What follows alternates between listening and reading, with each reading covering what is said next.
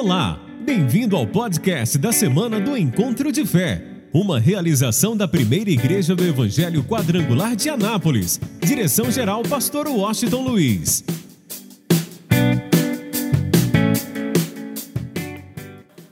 Abra em Êxodo, capítulo de número 3, por favor.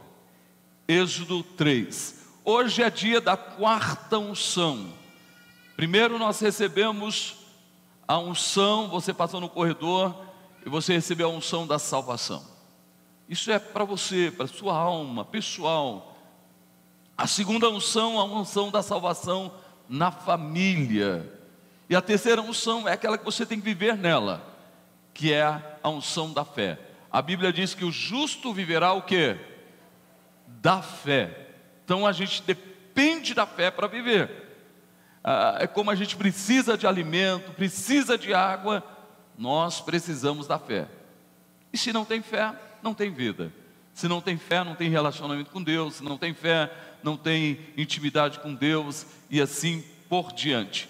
E hoje, a quarta unção. Vamos lá, vamos ver o que Deus quer falar conosco. Diz o texto, Êxodo capítulo de número 3.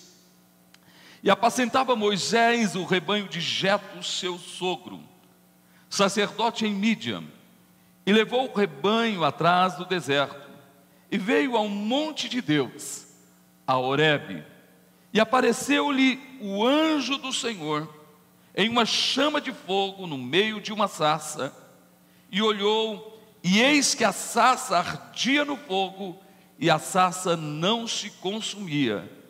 E Moisés disse: Agora me virarei para lá e verei esta grande visão, porque a sarça se não queima.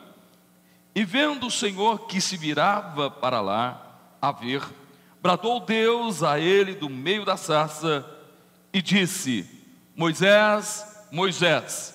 E ele disse: Eis-me aqui. E disse: Não te chegues para cá, tira os teus sapatos de teus pés, porque o lugar em que tu estás é terra santa. Disse mais: Eu sou o Deus de teu pai, o Deus de Abraão, o Deus de Isaque e o Deus de Jacó. E Moisés encobriu seu rosto, porque temeu olhar para Deus. E disse o Senhor: Tenho visto atentamente a aflição do meu povo que está no Egito, e tenho ouvido o seu clamor por causa dos seus exatores, porque conheci as suas dores. Portanto, desci para livrá-lo da mão dos egípcios e para fazê-lo subir daquela terra a uma terra boa e larga. a uma terra que mana leite e mel, ao lugar do cananeu e do eteu e do amorreu e do ferezeu e do eveu e do jebuseu e agora, eis que o clamor dos filhos de Israel chegou a mim, e também tenho visto a opressão com que os egípcios os oprimem. Vem agora, pois, e eu te enviarei a Faraó, para que tires o meu povo, os filhos de Israel, do Egito. Digam amém. Olhe para mim, preste bastante atenção. Será que Deus está alheio às nossas lutas? Será que Deus está alheio às nossas dificuldades, aos problemas que nós enfrentamos nessa vida? Será que Deus cruzou os braços e é apenas um observador em relação a tudo que está acontecendo na nossa vida, as lutas e as adversidades? Eu quero te mostrar hoje algo importante. Nós encontramos Deus levantando um libertador para o seu povo, que era a nação de Israel, que estava na escravidão do Egito. Esse libertador, e a nação e os hebreus, a nação de Israel, é uma figura, uma prévia de algo maior que é o verdadeiro libertador,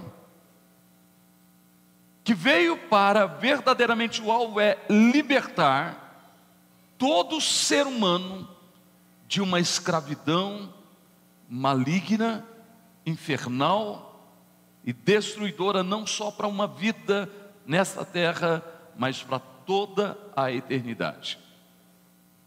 E a gente vai observar algumas coisas, alguns pontos importantes, mas eu quero que você guarde isso.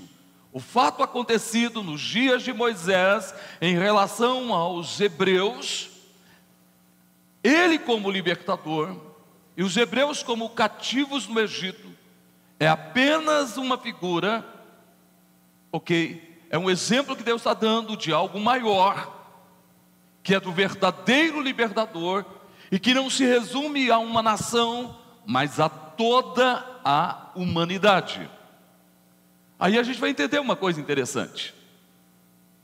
Vamos aprender algumas coisas, primeiro com Moisés. Preste bastante atenção. Ele cuidando das ovelhas do seu sogro Jetro. Escuta isso. Ele vê algo acontecendo. Uma sarça que ardia, queimava fogo estava aceso, melhor dizendo, mas a sarça não queimava. Aquele arbusto realmente não se consumia. Então ele foi atraído por essa situação. Aí vem para o que a gente está falando já há algum tempo. Ele foi atraído por um desejo. O que faz na nossa vida a grande diferença e o que vai, na verdade, definir a nossa história são os desejos do nosso coração, seja para o bem ou seja para o mal. Mas olha só, o desejo de Moisés foi algo tão forte que ele toma uma decisão, veio acompanhado de uma atitude. O que que ele faz? Ele deixa as ovelhas ele estava cuidando das ovelhas do seu sogro Jetro e ele vai ao encontro daquela manifestação gloriosa, vai ao encontro do Senhor. Ele foi ao Oreb de Deus. Você vai entender isso agora. Oreb é o lugar de revelação. Oreb é o lugar do encontro com Deus. Oreb é o lugar de uma visão muito clara, de uma revelação muito clara da pessoa de Deus. Não há como alguém ter uma revelação muito clara da pessoa de Deus, se ele não estiver ligado ao Oreb. Preste bastante atenção nisso. E quando ele vai ao Horebe, ali ele tem uma revelação muito clara da pessoa de Deus. E a primeira coisa que Deus diz para Abraão, ele diz assim: Olha, eu sou o Deus de teu pai. Preste bastante atenção. Ele está dizendo: Olha, eu sou o Deus de teu pai. O que, que nós entendemos? Nós entendemos que durante o período em que a mãe de Moisés cuidou do, da criança, do bebê, da criança, foi paga pela princesa do Egito, pela filha do Faraó, a própria mãe sendo paga para cuidar do filho. Imagina quantos momentos ela teve e o pai teve com Moisés. E a gente observa que nesse período, esse povo tinha um compromisso de falar sobre Deus de contar a história é, para os seus filhos, a respeito de Deus. Então é natural que eles falaram de Abraão, eu não vou entrar nos detalhes, quando ele deixou tudo para obedecer a Deus. Falaram de Isaac, falaram de Jacó, e naturalmente Moisés tinha consciência que uma família reunido com aproximadamente um total de 75 pessoas foram habitar no Egito e se tornar ali uma grande nação. Por isso, eu quero que você entenda, Deus se revela a Moisés dizendo: Eu sou o Deus de teu pai. Mas ele disse também: Eu sou o Deus de Abraão. Eu sou o Deus de Isaac. Eu sou o Deus de Jacó. Então você pode observar que Moisés sabia quem era Abraão, Moisés sabia quem era Isaac, Moisés sabia quem era Jacó, e Deus se revela. Agora, de uma forma muito clara Moisés, quem estava falando com ele? Exatamente no Horeb. E ao mesmo tempo, Deus estava dizendo: Fique sabendo de uma coisa, Moisés, que eu não estou limitado, nem ao tempo, nem ao espaço. Deus não está limitado ao tempo. Deus é sempre presente. Deus é presente no passado, Deus é presente no presente e Deus é presente no futuro. Então Deus é um Deus sempre presente. E vamos mais ainda. Ah, ele conhece tudo e todas as coisas, por ser o Deus presente. E Ele está presente em todos os lugares. O salmista disse: Se eu descer ao mais profundo abismo, ali o Senhor está. Se eu me esconder nas mais densas trevas, ali o Senhor está. Ele está dizendo: Olha, não tem jeito de esconder do Senhor. Então, imagina este Deus em sua soberania, em sua grandeza, este Deus que na verdade não está limitado ao tempo, este Deus que está presente em todos os lugares, este Deus que chama cada sistema solar pelo nome, este Deus que chama cada estrela pelo nome, a gente não tem nem noção de entender isso. São bilhões de sistemas solares. Deus chama cada sistema por um nome. Deus chama cada estrela pelo nome. Deus chama cada planeta pelo nome. Levanta a tua mão e diga: Este é o meu Deus. Este é o nosso Deus. Aí eu quero que você entenda como a gente precisa aprender com Moisés. Naquele momento, quando ele vai ao Horebe, ele começa a ter uma revelação muito clara de Deus. E a gente vai entender isso agora. Horebe é lugar de revelação. Aí imagina o que aconteceu. Quando Deus disse: Eu sou Deus de teu pai, o Deus de Abraão, o Deus de Isaac, o Deus de Jacó. Na mesma hora, algo aconteceu na vida de Moisés. Instantaneamente ele cobriu o rosto. O temor de Deus envolveu a sua vida. Gente, não era medo de Deus. Não é que ele ficou com medo de Deus.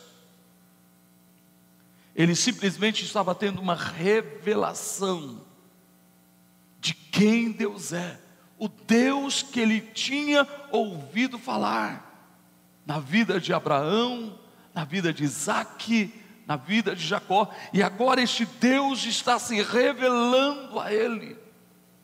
Por quê? Aí a gente vai entender por que, que Deus se revelou a Moisés. É muito simples. E é isso que o Espírito de Deus nos chama a atenção. Um homem com 80 anos de idade, que ouviu falar a respeito de Deus, mas que de repente começou a ver algo acontecendo no Horebe, e ele desejou ter uma experiência nova. Então o que, que ele faz? Ele deixou as ovelhas, ele não priorizou as ovelhas, ele priorizou o Horebe de Deus. Eu vou repetir ele não priorizou as ovelhas, as ovelhas que ele estava cuidando. Ele deixou as ovelhas e agora foi para o Oreb de Deus. O que, que é isso? Você vai entender agora. Naturalmente, e ainda por não ter uma, uma visão tão clara, mas aquilo que batia em seu coração é algo tão forte, tão extraordinário, tão poderoso, que ele tinha certeza que as ovelhas ficariam seguras. O que era mais importante para ele é realmente estar no Oreb de Deus. Aí você vai entender. Preste atenção. O que que ele fez? Ele não priorizou as ovelhas. Ele priorizou o Oreb. Eu vou repetir. Ele não priorizou as ovelhas, ele priorizou a sassa que ardia e não se queimava. Ele não priorizou as ovelhas, ele priorizou algo de novo que iria acontecer na sua vida, de tal forma que houve em sua vida um desejo ardente e quando Deus se revela a ele, ele se enche de temor. Aí você vai entender o que o Espírito Santo está falando conosco. Sabe, infelizmente, muita gente não passa a ter uma revelação mais clara de Deus e do propósito de Deus. Talvez em algum momento da sua vida começou a ter experiências uh, muito viva e pessoal com Deus. Mas o tempo foi passando e essas pessoas começaram a priorizar outras coisas. Deus ficou em segundo plano. Quando alguém perde o interesse pelo Oreb, e no nosso caso, eu quero que você entenda, o Oreb de Deus para nós é o lugar em que nós congregamos. A partir do momento que alguém perde o interesse e prioriza outras coisas e deixa Deus em segundo plano, então ele vai deixar de ter experiências que lhe trarão uma nova história, uma nova vida. Por exemplo, imagina uma pessoa que Deus o abençoou e agora Deus não é prioridade, o reino de Deus não é prioridade, o congregar não é prioridade, o Oreb não é prioridade, mas agora a prioridade é a empresa e Deus fica em segundo plano. Imagina alguém que na verdade quis se casar e de repente arrumou um namorado, um noivo e praticamente esse namorado, esse noivo, esse marido se tornou a prioridade e Deus ficou em segundo plano. Imagina alguém que agora deseja desejou ter filhos, fez o projeto de vida para ter filhos, e agora vem os filhos, e agora os filhos é prioridade, e Deus ficou em segundo plano. Vamos mais ainda, aquele que buscou um emprego, uma promoção, ou qualquer outra coisa na sua vida, Olha só, isso se tornou a sua prioridade e Deus ficou em segundo plano.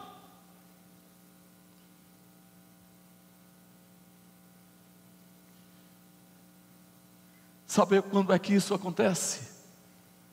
Quando a gente tira do coração o orebe de Deus, tira do coração a casa de Deus.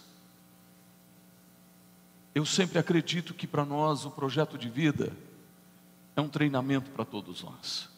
Estar 12 dias na igreja não é apenas apresentar a Deus as primícias do nosso ano, não é apenas apresentar a Deus ah, os nossos projetos. O alvo, que eu acredito que o maior do Espírito Santo, é que você chegue ao ponto de estar tão apaixonado, tão apaixonado pela casa de Deus, pelo orebe de Deus, por congregar, por se assentar à mesa, e eu não preciso mais repetir sobre isso. Não existe vida, não existe comunhão na família, se não se assenta à mesa. Ninguém tem vida de Deus se não se assentar à mesa, como você está se assentando à mesa para se alimentar de Deus. Então, para nós, esses 12 dias é algo tão forte, tão profundo, porque o Espírito Santo quer gerar na nossa vida uma paixão sobrenatural por Deus, pelo seu reino, pela sua obra e pela sua igreja, pela congregação. De tal maneira, o que, que vai acontecer? Você está tão apaixonado por Deus, tão apaixonado pela casa de Deus. Quem ama a sua família aqui? Levanta a mão. Quem ama a sua família? Você já parou para pensar? Se você ficar um dia, dois dias, três dias, quatro dias, cinco dias, um mês longe da sua família, você vai sentir o que, gente? Saudade. Você fica louco para chegar em casa, ver teu marido, tua esposa, teus filhos tua família, teus pais. Mas já parou para pensar uma pessoa que perdeu a paixão pela família? Ele fica um mês, dois meses, três meses, seis meses. Sabe o que, que eu aprendi? Sabe o que, que eu aprendi? Que quando uma pessoa ficar muito distante da família, e vai perdendo contato, ele vai perdendo o interesse pela família. Você já viu gente que mora na mesma cidade, não tem contato nenhum com os pais? Vai perdendo interesse pela família. Você já parou para pensar? Vai mantendo uma distância, e a distância traz o esfriamento. Eu vou repetir. E a distância traz o esfriamento. Sabe por que, que Deus nos traz 12 dias? 12 dias para o projeto de vida, para que você fique apaixonado cada vez mais por Ele, para que você tenha um desejo ardente de estar com a sua família espiritual, o desejo ardente de estar na congregação, porque vai chegar dia 12, e vem dia 13. Dia 13 dá numa quinta-feira. Quinta-feira, a gente não tem culto nas quintas-feiras, a não ser quando tem dos ministérios uma vez por mês, mas não tem culto. Então o que vai acontecer? Chegou dia 12, aí chega dia 13, não vai ter culto. O que vai acontecer com você? Vai sentir o quê? saudade.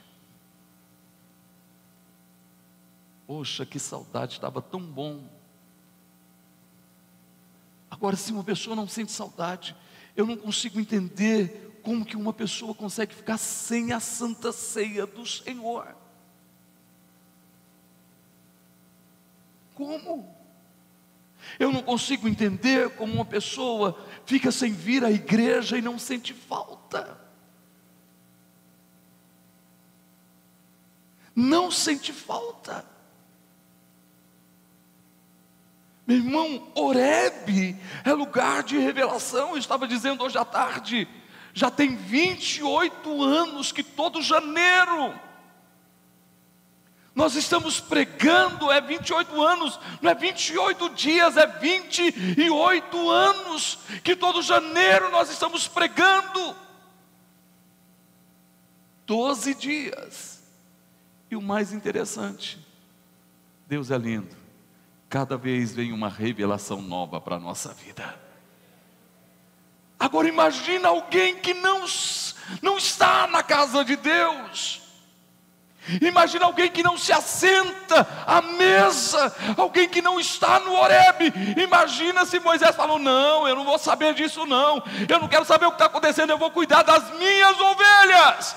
Eu tenho uma notícia para você: nada iria acontecer na vida de Moisés, nada iria mudar na vida de Moisés, e a vida de Moisés ia passar em branco, mas ele deixou as ovelhas e foi para o Oreb de Deus.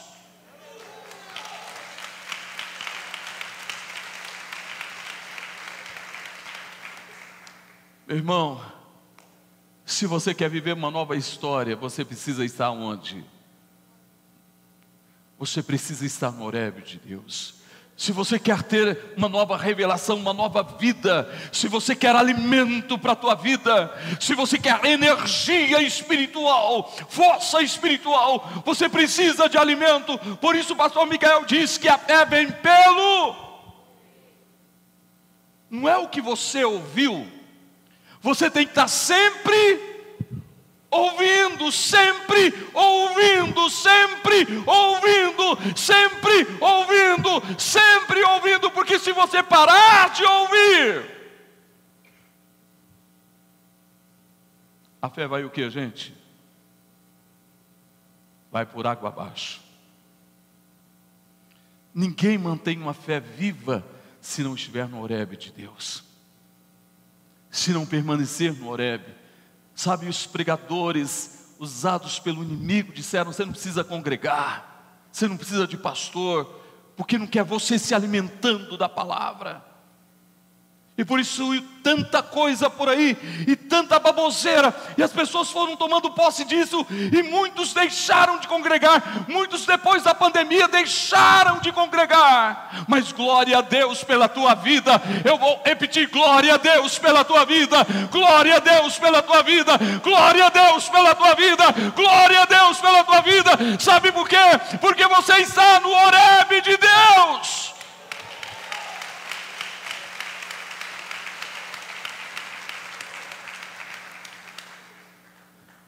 Aí vem a coisa linda. Ele se enche de temor. Ele teve uma revelação. Sabe quando a gente tem uma revelação de Deus, a vida da gente se enche de temor. Quando alguém deixa de estar no Oreb, o temor vai acabando. E a Bíblia diz que o temor do Senhor é o que, gente? O princípio da sabedoria. Sem temor não há sabedoria. Sem temor não há vida, sem temor não há ação do Espírito Santo. Então escuta, ele cobre o seu rosto, não por medo, mas este é Deus. Eu reconheço quem Ele é, e olha só que coisa fantástica que Ele traz ao coração de todos. Olha só o que Deus diz: Deus diz assim: Olha, tenho visto atentamente a aflição do meu povo. Olha o que, que ele está dizendo. Eu tenho visto atentamente a aflição do meu povo. Eu estou aqui para dizer para você que Deus nunca cruzou os braços diante das tuas lutas, diante das tuas adversidades. Deus está dizendo: Eu tenho visto atentamente a tua aflição, a tua luta. Ele disse: Eu tenho visto atentamente. É interessante que Deus esperou. Deus esperou. Sabe por quê? É muito simples. Porque o povo não estava não pronto ainda para a benção. Sabia que tem gente que não está preparado para a benção? E às vezes a bênção demora porque ele ainda não está preparado. Sabia que tem gente que não recebe a bênção porque não está preparado para a bênção. E tem gente que quando recebe a bênção, a bênção se torna prioridade e Deus fica em segundo plano. E é um engano, é uma falta de visão, é uma falta de discernimento. Sabe, o desejo do teu coração não deve ser desfrutar da bênção que você recebeu. Eu vou repetir. O desejo do teu coração não deve ser desfrutar da bênção que você recebeu, mas o desejo mais ardente do teu coração deve ser desfrutar do Deus da bênção. É diferente, é totalmente diferente quando a gente desfruta do Deus da bênção. Por isso, não tem como alguém priorizar a Deus, permanecer firme no Horebe, se não negar a si mesmo, tomar a sua cruz e seguir a Cristo. Está falando negue, tome posse do propósito, do projeto Moisés estava ali e na experiência que ele teve ali, ele tem a revelação do propósito de Deus para a sua vida. No primeiro momento, ele até quis fugir do propósito, quis dar uma desculpa porque era gago, mas Deus sabia do potencial que Moisés tinha. Eu estou aqui para dizer para você que Deus sabe do potencial que você tem. Vou repetir: Deus sabe do potencial que você tem, e por isso Deus insistiu com Moisés.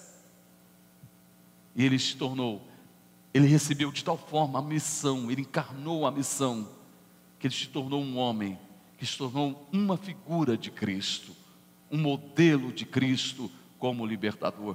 Deus disse: Olha, eu tenho visto a aflição do meu povo, aí vem um ponto mais importante eu tenho visto atentamente a aflição do meu povo. Aí olha o que ele diz: e por isso eu desci. Olha o que Deus está dizendo. Eu vi a dor, a aflição, o que o meu povo está passando, está enfrentando. Eu vi os que, o que os seus exatores, os seus escravizadores estão fazendo com eles, e por isso eu desci.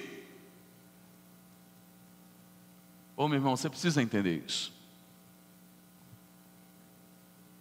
Deus olhou para o Éden, Deus olhou para a primeira geração, para a segunda geração, Deus olhou para Noé, Deus olhou para Abraão, Deus olhou para Isaac, Deus olhou para Jacó, Deus olhou para Moisés, Deus olhou, ah, ah na verdade, para Davi, Deus olhou para Isaías, Deus olhou para Jeremias, Deus olhou para Abacuque, Deus olhou, é, é, é, na verdade, para Daniel, Deus olhou para a igreja, Deus olhou para, na verdade, para a terra que durante o período de 400 400 anos não havia luz, só havia trevas.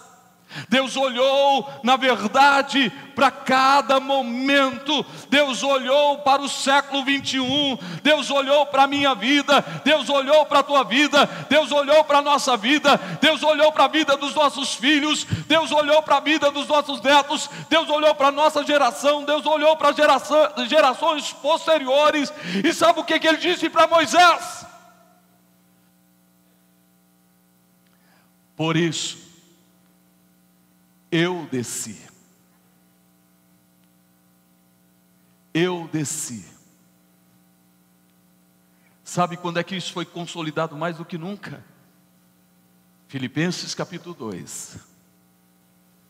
Quando o Deus Filho se despiu de sua glória e desceu. Se fez homem vivendo como homem, enfrentando as mesmas dores, as mesmas lutas, as mesmas angústias, as mesmas aflições que nós enfrentamos, sendo tentado, Deus disse: Eu vi atentamente a aflição do meu povo, e por isso eu desci. Naquele momento, ele não estava dizendo só aquele momento em relação aos hebreus, mas de algo que iria acontecer, e aconteceu e foi consolidado há quase dois mil anos atrás. E eu estou aqui para dizer, e eu quero que você guarde isso em seu coração. Jesus não vai descer para resolver o teu problema, Deus não vai descer para resolver o teu problema, Deus não vai descer para trazer a tua vitória, Ele não vai descer para trazer a tua cura, o teu milagre, ou seja, o que for.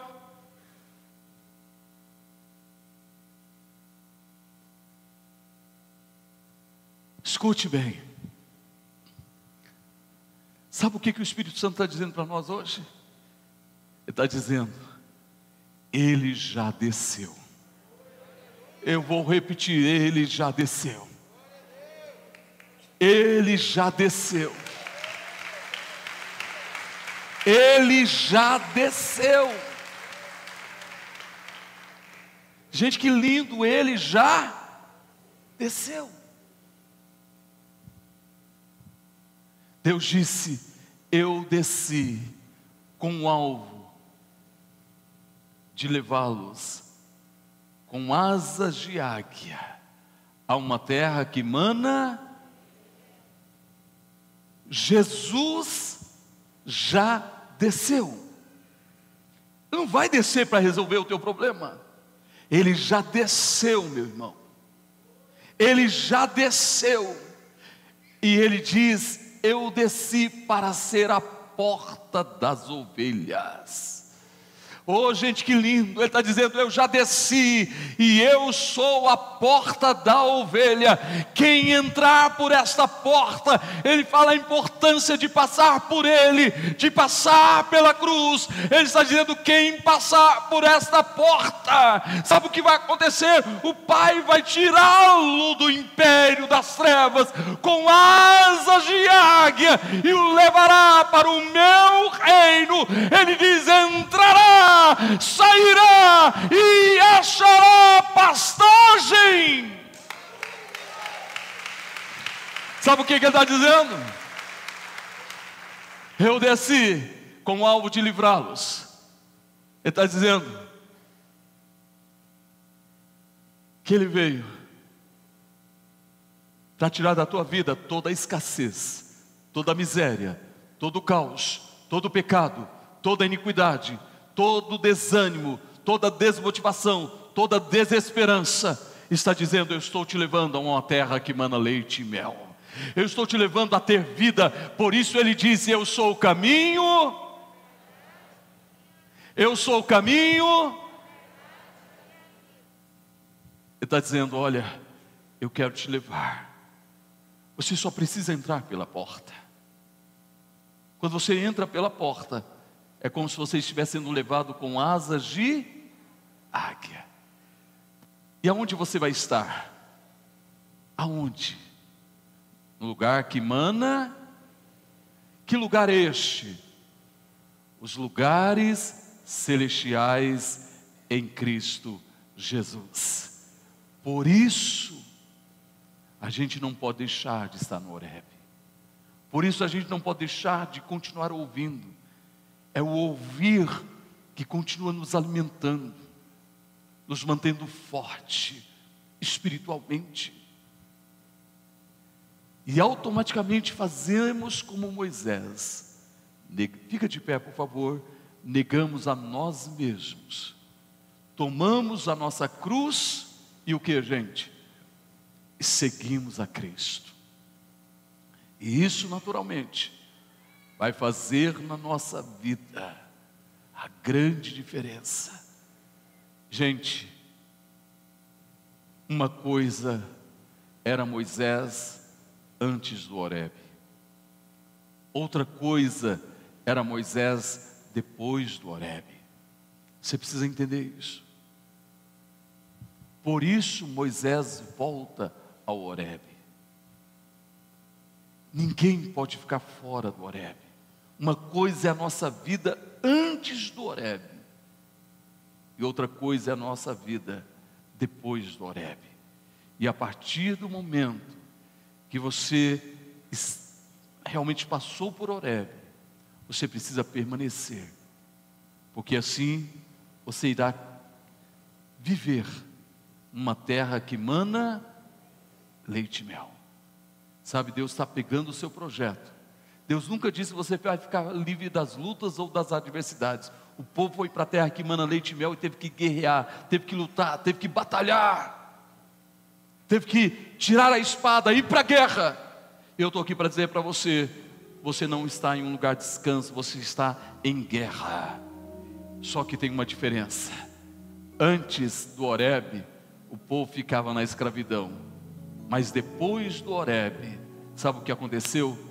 O povo vencia os seus inimigos. Eu estou aqui para dizer para você que depois do Horebe você vai vencer os seus inimigos. Quer continuar vencendo?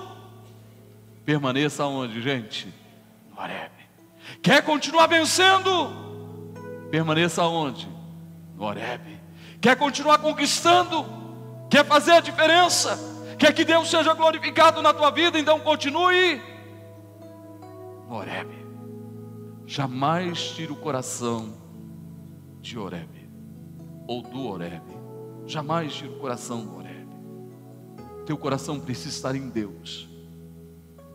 Eu tenho uma notícia para você e vou encerrar com isso. Deus cuida do teu marido melhor do que você. Deus cuida da tua esposa melhor do que você. Deus cuida dos teus filhos melhor do que você.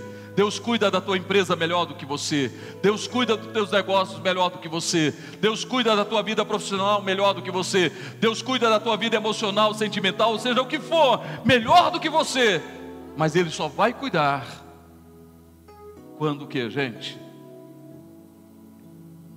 Quando Ele é prioridade. Ele é prioridade quando Ele está em primeiro plano na nossa vida, Ele é tudo na nossa vida, e quando nós amamos o Seu reino, e diga para alguém que está ao teu lado: jamais saia de, do Oreb. Diga para ele, jamais saia do Oreb em nome de Jesus. Feche os seus olhos, Pai, em nome de Jesus, nós cremos na tua palavra, acreditamos nela e tomamos posse dela. Aprendemos hoje que Oreb é lugar de revelação. Oreb é lugar aonde a nossa história será mudada. Oreb é o lugar aonde nós seremos alimentados dia a dia pela tua palavra e por isso nós vamos viver pela fé. Oreb é aonde a gente vai desembanhar a, a nossa espada e vamos avançar crendo que a vitória é nossa em nome de Cristo Jesus. Oreb é lugar do temor do Senhor. Oreb é lugar da sabedoria, Oreb é lugar da glória do Senhor, Oreb é lugar da intimidade com o Senhor. Por isso a ti, Senhor, a honra, a glória, o louvor e a adoração. Então aplauda a Ele de toda a tua vida, de todo o teu coração.